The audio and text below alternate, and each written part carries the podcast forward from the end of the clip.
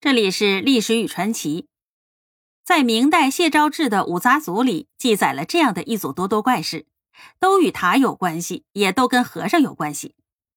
姑苏虎丘塔寺始建于五代的后周末期，约为公元959年，落成于北宋的建隆二年，也就是公元961年，比意大利的比萨斜塔早了两百多年。此塔在建成几百年之后，到了明朝的时候，有人就发现了这塔身呢倾斜了，于是就商议着得把它正过来。有人呢就做了一个预算，说非万民不可。这个民呢本意是指穿铜钱的绳子，后来呢变成了计量单位，通常以一千文为一民，而一贯呢一般也是指一千文，所以呢至少需要万贯，那当然是一笔巨款。有一天呢，不知道从何处来了一个游方和尚，听说了这件事儿，于是呢就上门毛遂自荐的说：“根本不用花那么多钱，我一个人就可以把它挣过来。”众人呢非常的惊异，但是看着和尚笃定的样子啊，就决定还是让他试一试。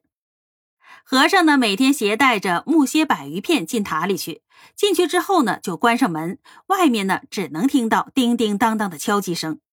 就这样，不到一个月。虎丘塔端正如初，和尚飘然而去。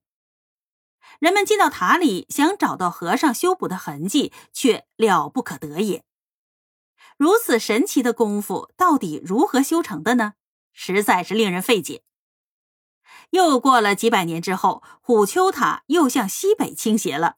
目前塔顶中心偏离底层中心二点三米。苏州人是不是又在望眼欲穿的等待鲁班的救兵呢？如果此事神奇，那宋代真定木塔的修复应该是更神奇了。真定曾经有一座十三级木浮图，至宋朝的时候，塔中间的承重大柱坏了，有倾倒的危险。此时呢，来了一位法号叫怀丙的僧人，量好了大柱的尺寸，做成了一根同样的柱子，随后指挥大家把柱子吊上去。木柱到达了位置之后，他只带了一根绳子上去了。庇护良久，一个人呢也不知道在里面是怎么操作的。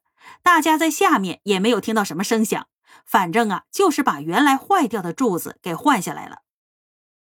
还有一个非常简单，咱们来段文言文：唐文宗时有正塔僧，屡险若平地，换塔秒一柱，不假人力，清都奔走，皆以为神。